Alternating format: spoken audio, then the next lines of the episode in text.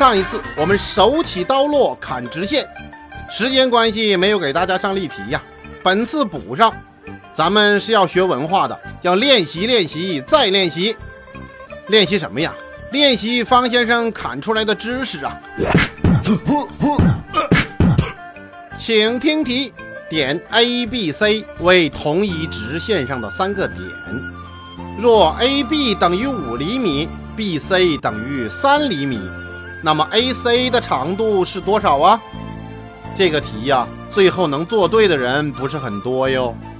我估计呀，很多人都会把它做错。为什么呢？八错了吧？单位去哪儿了？有的人说八厘米，还是不对吧？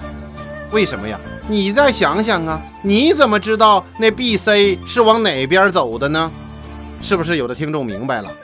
所以答案就是八厘米或。两厘米，师傅，师傅，弟子愿学多的。如果呀，这个卷面上不给你画图，只是给你说这样一番话，那你就得仔细琢磨了。没有图的东西呀，往往是需要分类讨论的。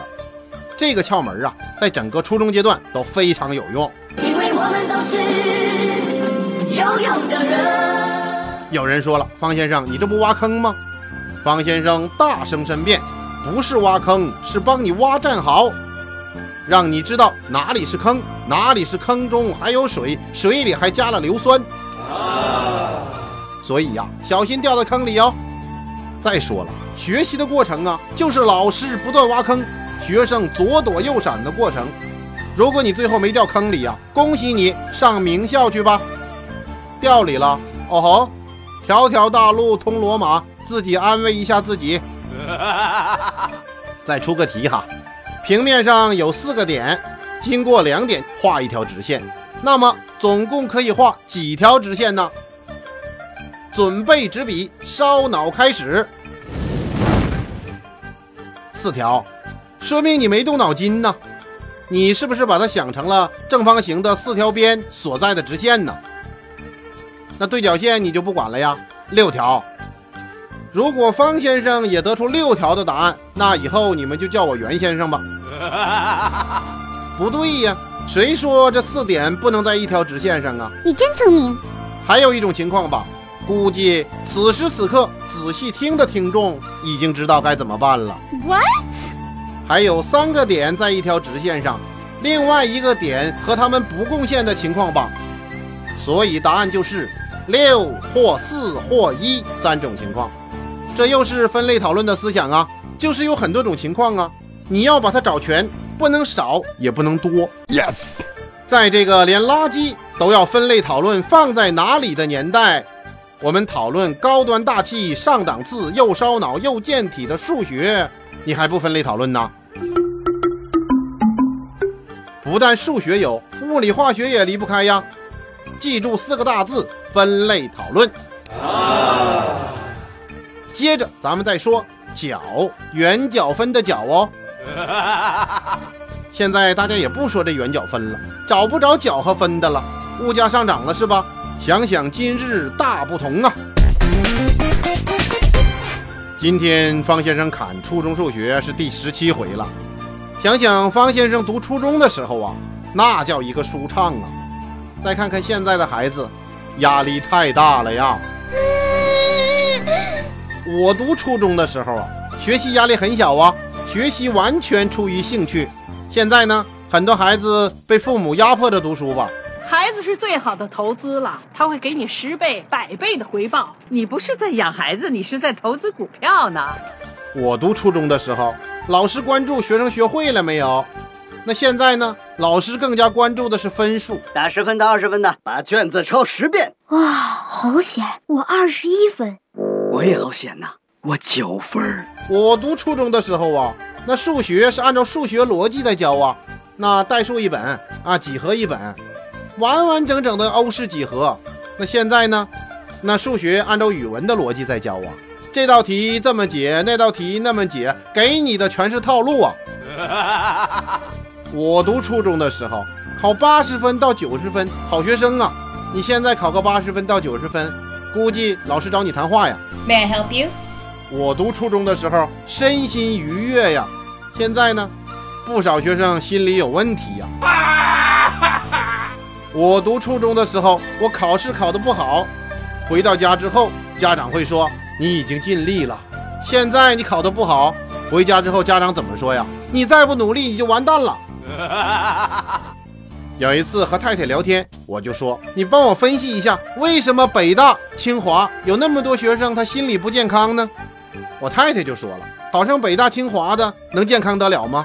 啊也是哈，你想啊，他一路上和别人不停的 PK PK PK，不停的把别人 KO KO KO 才走过去的，那心理压力可想而知啊，稍微不留神，那就被别人给 K 了呀。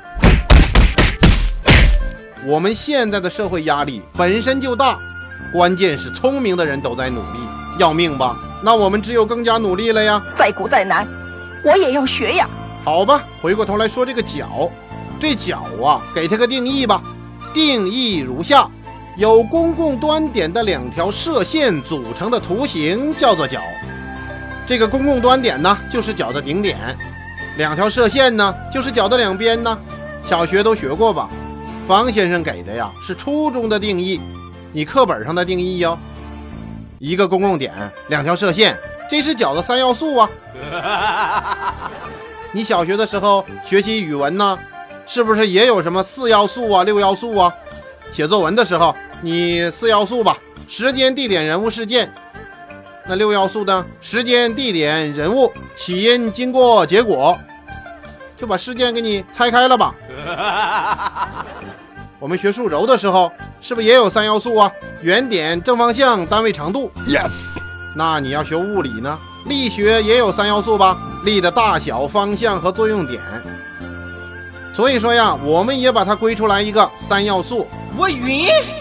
方先生也是入乡随俗啊，目的是让大家好理解呀。还有一个定义关于这个角，为什么要再来一个呀？好喝呀，再来一瓶。因为这个角啊，你最大你能表示多大呀？三十度、六十度、九十度，你一百七十九度、三百六十度，估计好像有人知道了吧？一个圆周是三百六十度啊，那我说你表示一个十万度的角，你怎么表示啊？嗯，上定义吧。角的另一个定义，角是由一条射线绕着它的端点旋转到另一个位置所组成的图形。救命啊！处于开始位置的那条射线，我们就把它叫做角的始边；终点位置的呢，我们就把它叫做中边。OK。逆时针旋转哈，这叫正角；你顺时针呢，那就是负角。所以说我不光能做出一个十万度的角，我还能做一个负五万度的角吧？拿出纸笔画一个一千度的角，怎么样？画的千奇百怪吧？有人刚才是不是没认真听啊？拿起笔来就开始画，他以为画一千圈吧？毛驴拉磨走不出那个圈啊！想想怎么画呀？一圈三百六，两圈七百二，三圈幺零八零吧？那第三圈差八十度，那不就完事儿了吗？搞定！你看看多少度都能画，大不了狗咬尾巴乱转圈吧。细心的听众有没有发现呢？你画一个角，仔细看看，好像是两个角吧？为什么呢？里边一个，外边一个。有首诗《乡愁》，我呀把它改了两个字，把这乡愁啊改成角，你看看 是不是这样的？小时候，角是一枚小小的邮票，我在这头，母亲在那头。长大后，角是一张仔仔的船票，我在这头，新娘在那头。后来呀，脚是一方矮矮的坟墓，我在外头，母亲在里头。而现在，脚是一湾浅浅的海峡，我在这头，大陆在那头。我好想他。出什么问题了？这脚啊，里边一个，外边一个吧。事实上也真是如此。咱们画一个角，这角里边有一个小的，外边是不是还有个大的呀？仔细琢磨琢磨，有的听众啊，到这儿还没听明白，还陶醉在于先生的乡愁里面去了。那么我们把这个大角叫优角，这个小角叫劣角。有人就问了，为什么要把这大的叫优角啊？这个呀，就和我们中国的习惯有关系呀。为什么呢？说这孩子长得高高大大的，真不错，夸大是中国的文化呀。